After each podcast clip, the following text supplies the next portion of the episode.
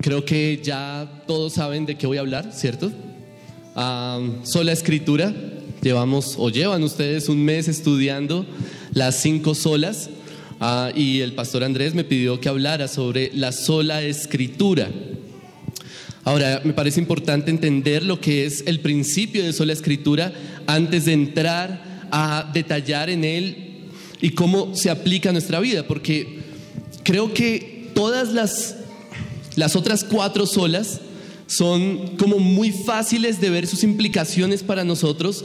Es fácil ah, notar como solo Cristo, solo por fe, solo para la gloria de Dios, solo por gracia. E, eso claramente es como muy directo a nuestra vida diaria, pero a veces la sola escritura se puede ver como algo demasiado institucional, es decir, como que es algo que aplica en la iglesia local, el pastor, los líderes tienen que aplicar la sola escritura, pero la pregunta es cómo un creyente en su vida diaria aplica la sola escritura. Es decir, usted cómo vive bajo el principio de sola escritura. Entonces eso es lo que quiero hablar hoy y me gustaría ah, que sepan el título del mensaje y si quieren anotarlo, es sola escritura para la vida. Porque precisamente quisiera que entendiéramos que este principio es algo práctico y no solamente institucional. Ahora, ¿qué significa? ¿Qué significa decir sola escritura? Seguramente varios de ustedes ya saben qué significa eso. Principalmente y fundamentalmente creo que la sola escritura se refiere a que la, la escritura es suficiente. La Biblia es suficiente. Suficiente como la autoridad que rige la fe y práctica de la iglesia. Es decir, la escritura es suficiente para guiarnos en lo que creemos y en lo que hacemos como iglesia. La sola escritura no se refiere, es muy importante, creo que es importante que sepamos a qué no se refiere la sola escritura. La sola escritura no se refiere a que la Biblia es inspirada, porque los católicos también creen que la Biblia es inspirada. La sola escritura no se refiere a que la Biblia es verdad, porque los católicos también creen que la Biblia es verdad. Ahí no hay diferencia. La sola escritura no se refiere a que la Biblia es la única autoridad que existe, porque también aceptamos otras autoridades. Es decir, la Biblia es autoridad en términos ah, teológicos, cómo nos acercamos a Dios, cómo nos relacionamos con Dios, pero la Biblia no va a decir nada o no mucho acerca de ciencia, medicina, arte. Dice, habla de eso, pero no es autoridad en esas áreas. La Biblia me dice cómo relacionarme con Dios, pero no me dice cómo quitar el dolor de cabeza. De manera que la Biblia no es la única autoridad que existe. Entonces, ¿a qué se refiere la sola escritura? La sola escritura se refiere a que la Biblia es suficiente para guiarnos en nuestra sabiduría, en nuestra fe, en nuestras decisiones morales, en nuestra relación con Dios, es suficiente para todo lo que tiene que ver con fe y práctica del creyente.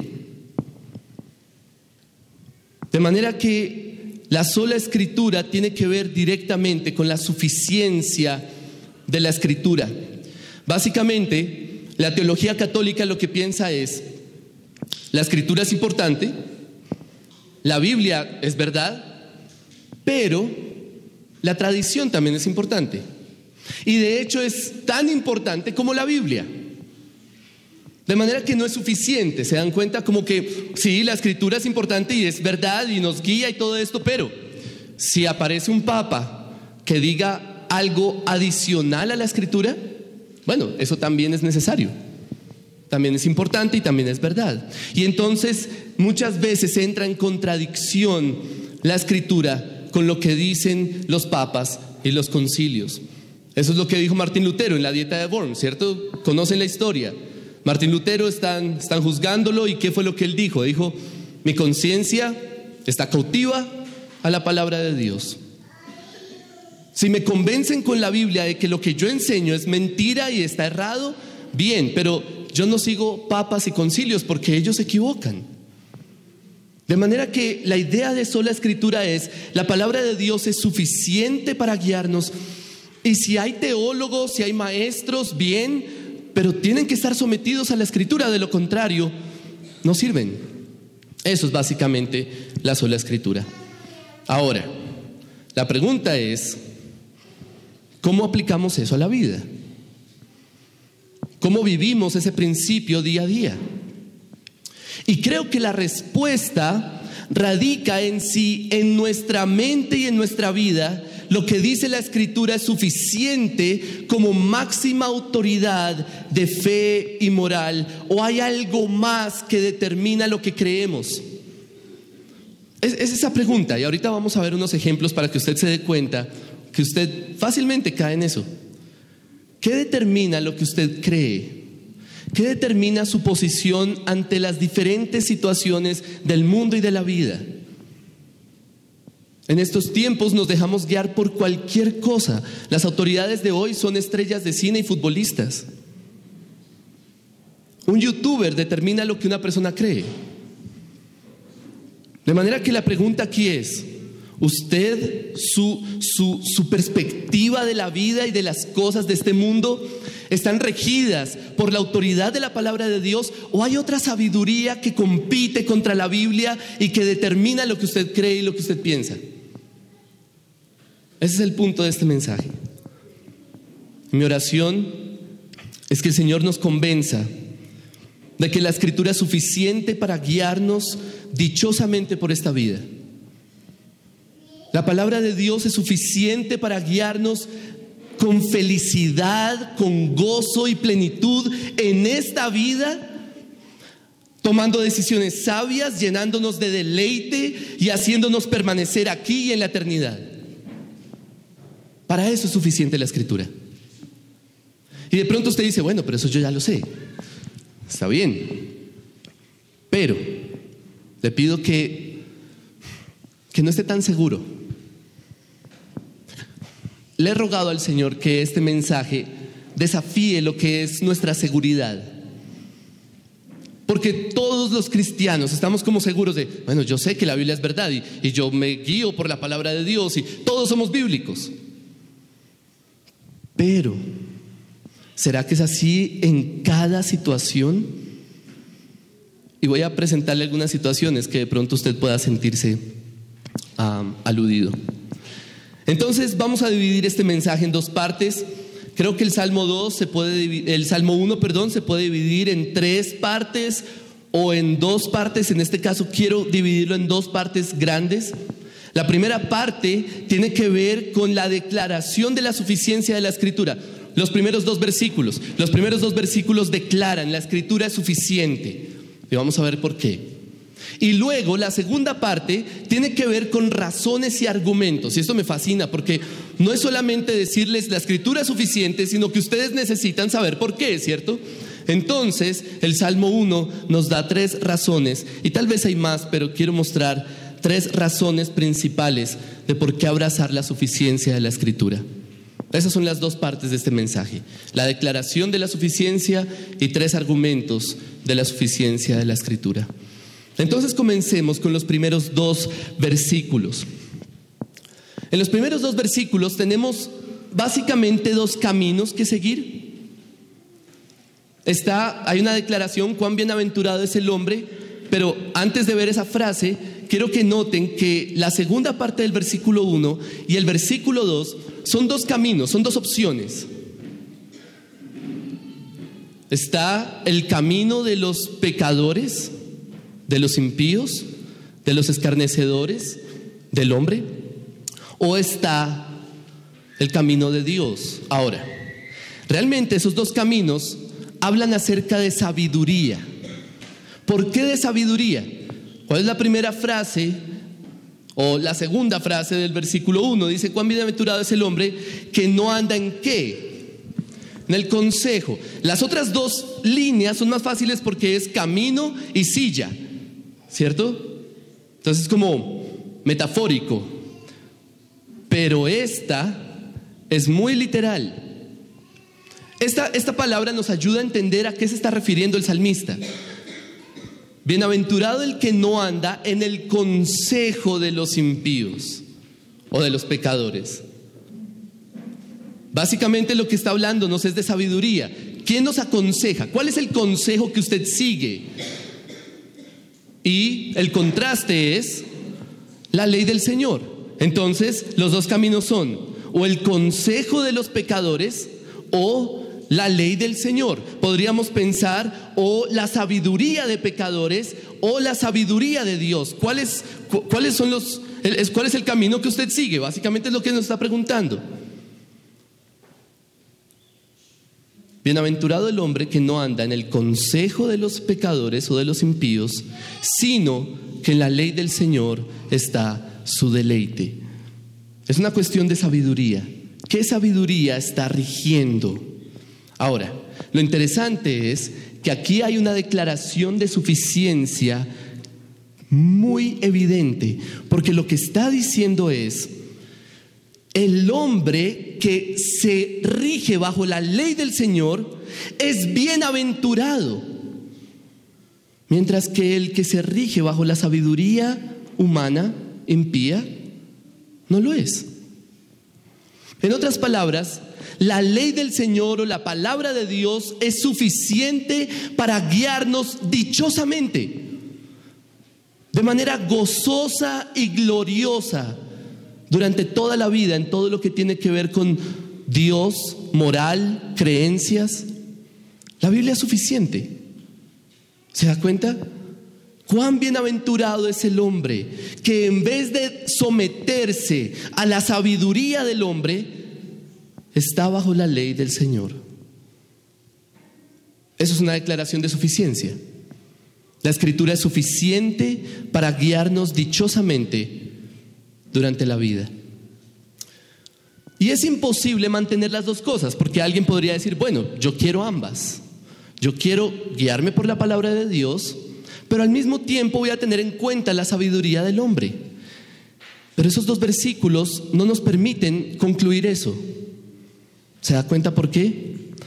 Hay tres líneas que describen el camino del impío. ¿Se da cuenta? Bienaventurado el hombre que no, ¿qué? Anda en el consejo de los impíos. Y luego, bienaventurado el hombre que no, ¿qué? Se detiene. Entonces iba caminando y ahora se detuvo. Y finalmente, bienaventurado el hombre que no, ¿qué? Se sienta. Entonces fíjense que hay un proceso ahí, ¿se dan cuenta? Hay, como un proceso de descenso. La persona va caminando en el consejo de los impíos y de repente se encuentra detenido en el camino de los pecadores hasta que llega el punto en el que está sentado en la silla de los escarnecedores. ¿Qué significa eso? Lo interesante de los salmos es eso, es, esa metáfora, es esa... Ah, ese lenguaje alegórico que nos permite sacar conclusiones interesantes. Aquí hay un descenso. El camino del pecador va en descenso. Usted no puede decir que usted coquetea con la sabiduría humana y se va a quedar al margen. Usted no puede decir eso. Porque lo que está diciendo este versículo es, alguien que anda en el consejo de los pecadores va a terminar deteniéndose ahí finalmente va a estar sentado en la silla de los escarnecedores. De manera que es imposible que usted diga, bueno, yo voy a seguir la sabiduría de Dios, pero puedo tomar un poco de sabiduría humana, puedo tomar un poco de sabiduría de impíos. El problema es que mientras usted ande en el consejo de los pecadores, va a descender y a descender y se va a alejar más y más de la escritura hasta que va a encontrarse en el punto en el que usted mismo es un escarnecedor. Está ahí, sentado en la silla de los escarnecedores. No sé cuántos de ustedes les han regalado una Biblia y les han escrito esta frase, este libro te alejará del pecado o el pecado te alejará de este libro. Y creo que es cierto. es una idea muy, muy cercana a lo que está diciendo los versículos 1 y 2 del Salmo 1. De manera que lo que está diciendo este texto es, la escritura es suficiente para guiarnos dichosamente por la vida, al tomar decisiones, para deleitarnos, para preservarnos en esta vida y en la futura. Ahí está la declaración de suficiencia. Entonces, quiero que entendamos cómo eso puede afectarnos a nosotros.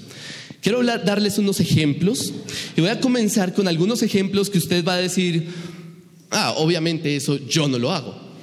Pero voy a ir avanzando un poquito para tocar las fibras, ¿les parece? Que usted diga, uy, brutos, de pronto sí. De pronto sí me estoy dejando guiar un poquito por la sabiduría humana. Primer ejemplo.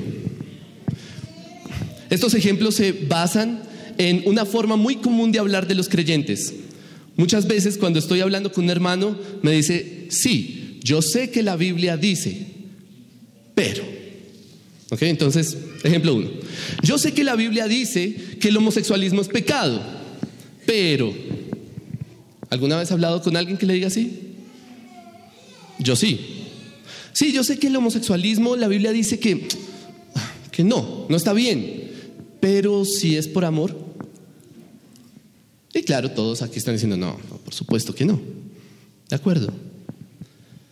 O yo sé que la Biblia dice que robar es malo, pero igual el Estado nos roba a todos, ¿no? Así que no voy, lo que voy a hacer es mentir para no pagar ese impuesto. Bueno, todos aquí estamos de acuerdo en que no, así no deberíamos pensar. Ahora, ¿qué tal esta? Yo sé que la Biblia dice que debo perdonar, así como Cristo me perdonó, pero, pero usted no sabe lo que esa persona me hizo. Ah, bueno, ya toqué fibras. usted no sabe lo que esa persona me hizo. No, no estoy dispuesto a perdonarlo. Es muy difícil, ¿cierto? Esa es la frase de un cristiano. Es muy difícil. Entonces, ¿al fin qué? ¿Me dejo guiar por la escritura o me dejo guiar por otra sabiduría? O, yo sé que la Biblia dice que debo amar a mi esposa, eso implica no gritarle, pero es que así me criaron. O, pero, es que ya no me respeta. Otra, yo sé que la Biblia dice que debo someterme a mi esposo, pero eso es muy machista. Una vez estaba en un, grupo de comunión, en mi iglesia los llamamos grupos de comunión en casas, era un grupo nuevo, llegaron unas personas nuevas a ese grupo, es decir, vecinos del lugar en donde estábamos, y había dos mujeres, y justamente estábamos hablando de Juan 4. Para esas mujeres era imposible pensar lo que implicaba para la mujer someterse al hombre no, no, no podían, sencillamente no pudieron. Tanto fue así, llevaban unas varias semanas asistiendo contentas y después de ese día se fueron y nunca más las he visto. Para una mujer es muy difícil. Igual para un hombre amar a su esposa, bíblicamente. Y entonces aquí la pregunta es, debo someterme a la escritura, pero hay otra sabiduría que compite hay otra sabiduría que me dice, no, eso, eso es tonto, eso, eso es inútil. Y el último ejemplo, este es para mí. Yo sé que la Biblia dice que debo dedicar todas mis cosas para el bien de otros, pero es que amo la privacidad, invitar a la gente a la casa, compartir mis cosas, dar de lo que yo tengo a los demás. Eso es difícil. Pero entonces al fin, ¿qué? ¿Nos vamos a dejar guiar por la escritura o nos vamos a dejar guiar por otra sabiduría impía y pecaminosa?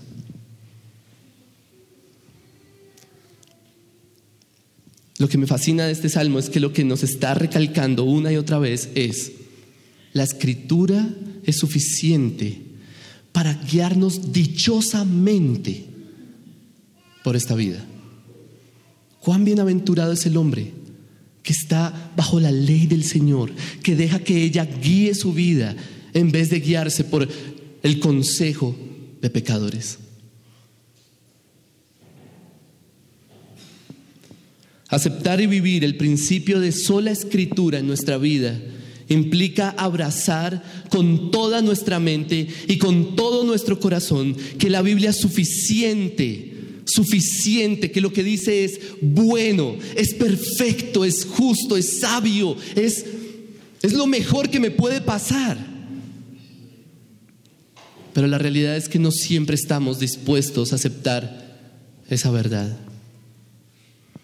La escritura es suficiente para guiarnos dichosamente. Y uso la palabra dichosamente por la palabra bienaventurado. Dichoso es el hombre, feliz es el hombre, bendecido es el hombre que se deja guiar por la ley del Señor. Entonces, necesitamos argumentos. Necesitamos razones, ¿cierto? ¿Por qué es así? ¿Por qué debería yo dejarme guiar por la palabra de Dios? Sí, yo sé que tengo que perdonar a esa persona, pero ¿por qué debería dejarme guiar por la escritura? Sí, yo sé que debería compartir todo lo que tengo, pero ¿por qué debería dejarme guiar por la escritura? Necesitamos argumentos. Y aquí veo tres argumentos que necesitamos. Rápidamente esos tres argumentos son, la escritura nos deleita, la escritura nos hace perseverar y la escritura nos da seguridad eterna. La escritura nos deleita, la escritura, la escritura nos hace perseverar y la escritura nos da seguridad eterna. El primer argumento sale del versículo 2 y le doy gracias a Dios por la palabra que usa ese versículo. Sino que en la ley del Señor está su deleite o su delicia, como dice la Reina Valera. Su delicia, su deleite, y en su ley medita de día y de noche. Lo que nos está diciendo ese versículo es que ese hombre del Salmo 2 encuentra deleite en la palabra de Dios. Deleite. Usted sabe lo que es deleite. Usted sabe lo que es comer algo que de pronto usted nunca había comido y usted termina y dice, uy, qué delicia ese plato, ¿cierto? Usted sabe lo que es deleitarse. Lo que dice ese versículo es que ese hombre encuentra deleite en la palabra de Dios. Como lo que dice el, rey David, la palabra de Dios alegra el corazón. En el Salmo 119 encontramos un montón de esas expresiones. La escritura nos vivifica, la escritura nos libera, la escritura nos da consuelo. Y me parece muy importante, muy importante recalcarlo, porque yo no sé usted cómo fue criado en los caminos del Señor, si usted nació de nuevo en esta iglesia, gloria a Dios, qué bien que usted no ha tenido que conocer otras cosas, pero yo fui criado en una idea muy legalista en cuanto a la Biblia. Básicamente, la idea era, si no hago mi devocional, yo no sé si ustedes usan esa palabra, devocional diario, ¿cierto? No sé de dónde lo sacaron, pero todos no la sabemos. Devocional diario. Si yo no hago mi devocional diario, o sea, si no leo la Biblia, entonces Dios está bravo conmigo. En otras palabras, me toca. No sé cuántas veces usted se ha levantado y usted ha pensado, me toca. Me toca leer la Biblia. O sale de la casa, no, leí, no alcancé a leer la Biblia, ah, me sentí mal. ¿Por qué? Porque no leí y yo tengo que leer, yo soy cristiano, me toca leer. ¿Cómo harían los hermanos del primer siglo que no tenían Biblias en sus casas? No tenían relación con Dios entonces. Una de las verdades más liberadoras y más básicas de la escritura y de la, del cristianismo, y creo que lo olvidamos constantemente es que nuestra relación con Dios no depende de nosotros, depende de Cristo. Por más de que usted lea la Biblia, eso no lo va a acercar más a Dios de lo que ya está, porque Cristo está al lado, a la diestra de Dios, y usted está ahí con Él. Pero eso lo olvidamos. Y nos sentimos culpables pecadores, porque, ay, no pude leer la Biblia hoy. Pero, pero, lo que este pasaje está diciendo es, la escritura es un deleite. La escritura no es una cuestión de, me toca leer. Necesito ir a ella y leer por lo menos la Biblia una vez al año y es un deleite. es un gozo. Y hermano, cuando usted es guiado por la palabra de Dios y la escritura rige lo que usted piensa y lo que usted decide, usted va a encontrar deleite, bienaventuranza, dicha, gozo, felicidad. Todas las voces alrededor pueden estar diciendo, seguir eso que es bíblico es absurdo, es bruto, es inútil. Pero la escritura es un deleite. Y cuando usted se encuentra usted mismo arraigado en la palabra de Dios y disfrutando lo que la Biblia aconseja y dice, usted se encuentra en medio del deleite.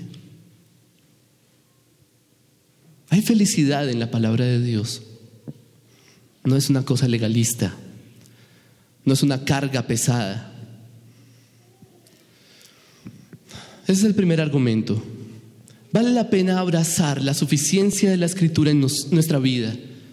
Vale la pena dejarnos guiar por la sabiduría de la palabra de Dios, porque es un deleite no es una carga pesada. Segundo argumento.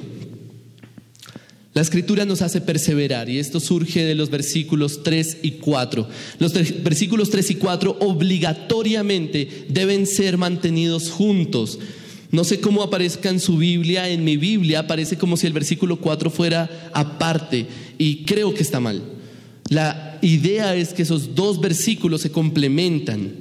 ¿Por qué? Porque hay un contraste, ¿se da cuenta? Normalmente, también por nuestro, nuestro contexto, tendemos a mirar de inmediato el versículo 3, la última parte, en todo lo que hace, prospera. Ah, bien, entonces yo debo seguir la escritura porque voy a prosperar. Y e inevitablemente pensamos en términos económicos o que nos vaya bien en todas las cosas. Y hermano, eso no es lo que está diciendo ese pasaje Necesitamos por eso leer los dos versículos para tener claro qué es lo que está diciendo ese texto. El versículo 3 dice, será como árbol firmemente plantado junto a corrientes de agua. Y el versículo 4 habla de los impíos.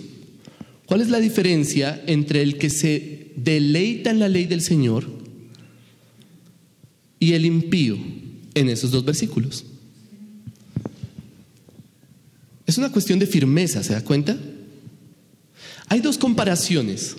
El que se deleita en la ley del Señor es como qué? Como un árbol. Un árbol que firmemente plantado junto a corrientes de agua, o sea, que tiene su raíz profunda y al lado del agua. Está alimentado todo el tiempo. Mientras que el impío es qué? Un tamo, así dice en la Reina Valera, aquí dice una paja que se le lleva el viento. ¿Cuál es la diferencia? ¿Cuál es la diferencia entre una paja y un árbol? Bueno, muchas, pero realmente lo que está mostrando aquí es el árbol está plantado, mientras que la paja está suelta se la lleva el viento. De manera que la razón es, la escritura nos hace permanecer, la escritura nos hace perseverar. Esa es la razón por la que deberíamos plantarnos a la palabra de Dios, porque nos hace permanecer, no nos, el que está plantado en la escritura no anda de aquí para allá pensando una cosa, pensando otra, cambiando de posición, ¿cierto? Lo que llaman mamertos en política. la escritura nos hace firmes, sólidos, nos hace permanecer. Y entonces nos da tres ideas, tres características de ese árbol, que son las características de aquel que se deleita en la palabra de Dios.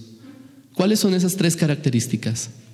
La primera es que da su fruto a su tiempo. En otras palabras, el árbol plantado junto a corriente de agua da fruto cuando se espera que dé fruto. En el momento en que necesita, se necesita que dé fruto, da fruto. Y así es el hombre que se deleita en la ley del Señor. Si, si usted es guiado por la palabra de Dios y la escritura rige su sabiduría, entonces usted va a dar fruto en el momento que se requiere. ¿Cuántos de ustedes quisieran reaccionar bíblicamente cuando se requiere que reaccione bíblicamente? Es lo que más quisiéramos. En vez de tener que ir al pastor y preguntarle, pastor, ¿cómo debo actuar en esto? Ya la escritura me da una sabiduría y me dice, yo debería reaccionar así. Y naturalmente reacciona, reaccionamos así, o deberíamos reaccionar así. Ese es el fruto. El árbol que está plantado junto a corriente de agua da su fruto a su tiempo. Pero además su hoja no se marchita, es decir, no se desgasta. Claro, hay desgaste físico, pero como decía el apóstol Pablo, nuestro hombre exterior va decayendo mientras que nuestro hombre interior se renueva, se renueva día en día. El que está plantado en la palabra de Dios permanece. Y finalmente, todo lo que hace prospera, pero entonces está hablando en términos de firmeza, ¿se da cuenta? Todo lo que hace tiene un valor más allá que simplemente esta tierra. Creo que lo que está diciendo es que todo lo que hace una persona bajo la palabra de Dios, bajo la autoridad máxima de la palabra de Dios, es una persona que hace cosas para bien eterno, permanente. De pronto usted ha leído ese libro de John Piper que enfatiza esta, esta frase, solo una vida que pronto pasará, solo lo que se ha hecho por Cristo permanecerá. Solo una vida que pronto pasará. Solo lo que se ha hecho por Cristo permanecerá. Creo que eso es lo que está mostrando ese versículo. Prospera, lo que hace prospera. No en términos de negocios necesariamente o cosas así, sino eternidad. De manera que vale la pena abrazar la escritura como suficiente autoridad de fe y moral para nuestra vida, porque ella nos hace permanecer, nos hace perseverar. Finalmente, último argumento. La escritura nos da seguridad eterna. Los últimos dos versículos muestran otra comparación entre el impío y el justo y en este caso se enfoca más en el impío. ¿Y cuál es la característica del impío ahí? Mire el versículo 5, dice, no se sostendrán los impíos en el juicio. Y la última línea del versículo 6 que dice, mas el camino de los impíos perecerá. ¿Se da cuenta que está hablando de eso? La primera línea es, no se sostendrán en el juicio. La última línea es, el impío perecerá. En otras palabras, está hablando de la eternidad y está mostrando cómo esa persona que no está arraigada a la palabra de Dios va a perecer, va a perecer eternamente. Ahora, ojo, no significa que leer la Biblia salva. Leer la Biblia no salva, ¿cierto? No, pero la Biblia sí salva, ¿cierto? Por ejemplo, Pablo le dice a Timoteo, desde la, desde la niñez has sabido las sagradas escrituras, las cuales te pueden dar la sabiduría que lleva a la salvación. O sea que las escrituras dan la sabiduría que lleva a la salvación mediante la fe en Cristo Jesús. O primera de Pedro, Ustedes han nacido de nuevo no de una simiente corruptible, sino de una que es incorruptible. ¿Cuál, es esa simiente? La palabra de Dios que vive y permanece. O Romanos 10, la fe viene por el oír. ¿Y el oír por qué viene? Ah, o sea que la escritura produce fe. Leer la Biblia no salva, pero la Biblia sí salva. Una persona que está plantada en la escritura es una persona que va a permanecer eternamente. Y no sé si usted medita en el juicio constantemente, pero valdría la pena que usted lo haga. Solo imagínese el día en que usted va a estar ante Dios. Puede ser hoy o puede ser en 10 años. Pero va a estar ante Dios. Y en ese momento, ¿qué vale? En ese momento, ¿qué va a valer? Nada. Solo Cristo y su palabra en nosotros. En ese momento usted no tiene nada que aferrarse, ni siquiera va a llevar la ropa puesta. Porque ante Dios todo está desnudo. Y entonces, ¿qué va a pasar el día del juicio? El versículo 6 dice, el Señor conoce el camino de los justos, mas el camino del impío perecerá. De manera que aferrarnos a la escritura como suficiente vale la pena, no solo para permanecer en esta vida, sino para permanecer en la vida eterna. Necesitamos la escritura, la palabra de Dios en nosotros, guiándonos y siendo nuestra autoridad para ser salvos. Es una importancia eterna lo que tiene esto. Entonces, para terminar, quisiera preguntarle, y voy a dar un silencio de esos incómodos por un momento, después de preguntarle esto. ¿De verdad usted se siente identificado con el hombre del Salmo 1?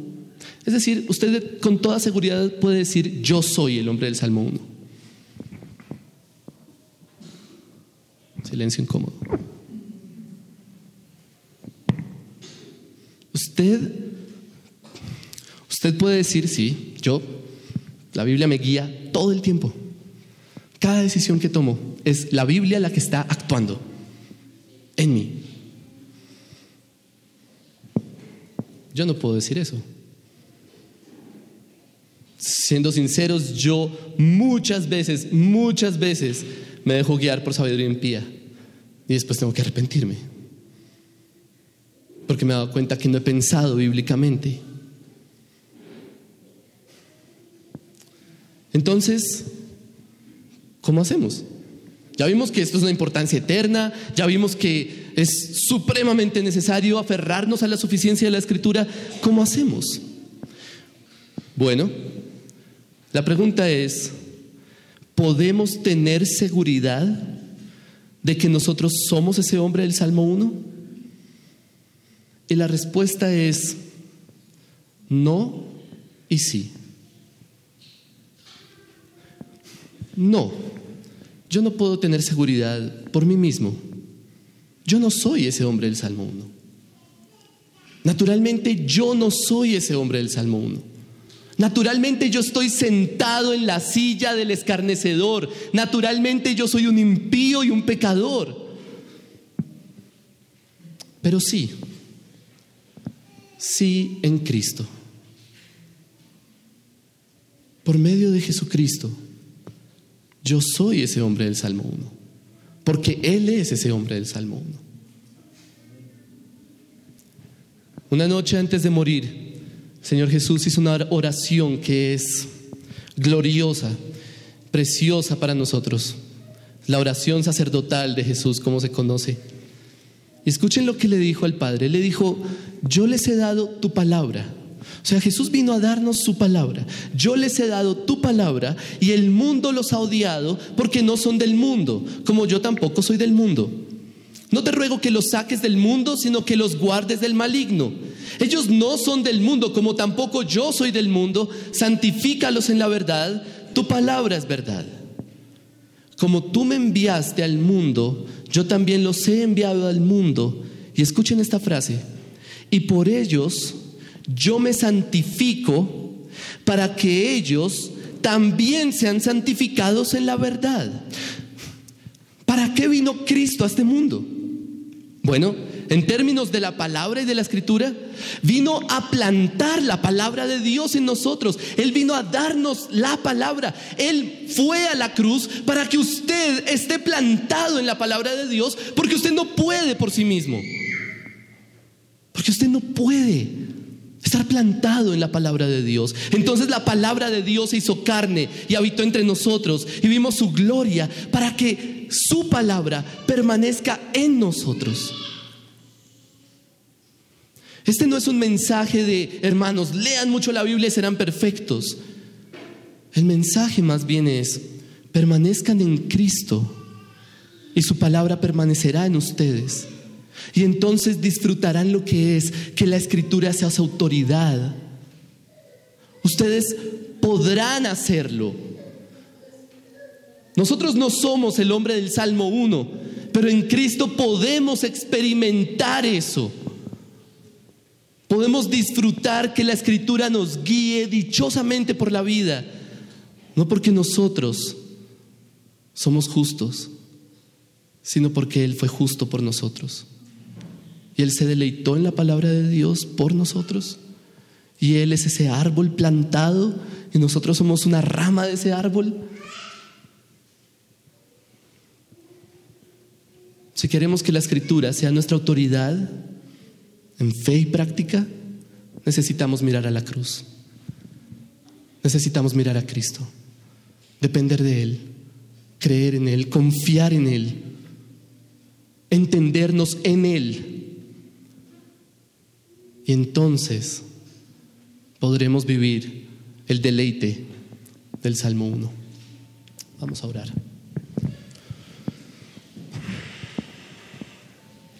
Padre, te ruego que, que nos hagas examinar, Señor.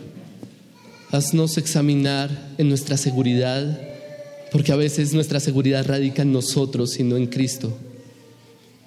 Y te ruego, Padre, que hoy tu palabra nos mueva y nos haga ver lo alto que es el estándar, pero al mismo tiempo nos hagas ver lo glorioso que es nuestro Señor. Y podamos, podamos confiar en Él. Y con seguridad en Él salir de aquí a buscar tu sabiduría, a buscar, Señor, que tu sabiduría guíe y rija nuestra vida para hacer todas las cosas, incluso las más difíciles, las que pensamos que no podemos hacer, solo capacitados por tu palabra. Ayúdanos, Señor. Te doy gracias. Gracias por recuperar en la historia ese principio máximo de la sola escritura. Te doy gracias en el nombre de nuestro Señor Jesucristo. Amén. Esperamos que este mensaje haya sido edificante para tu vida. Si deseas este y otros mensajes, visita nuestra página en internet iglesiaraa.org. Este es un recurso producido para la Iglesia Cristiana Bíblica Raha.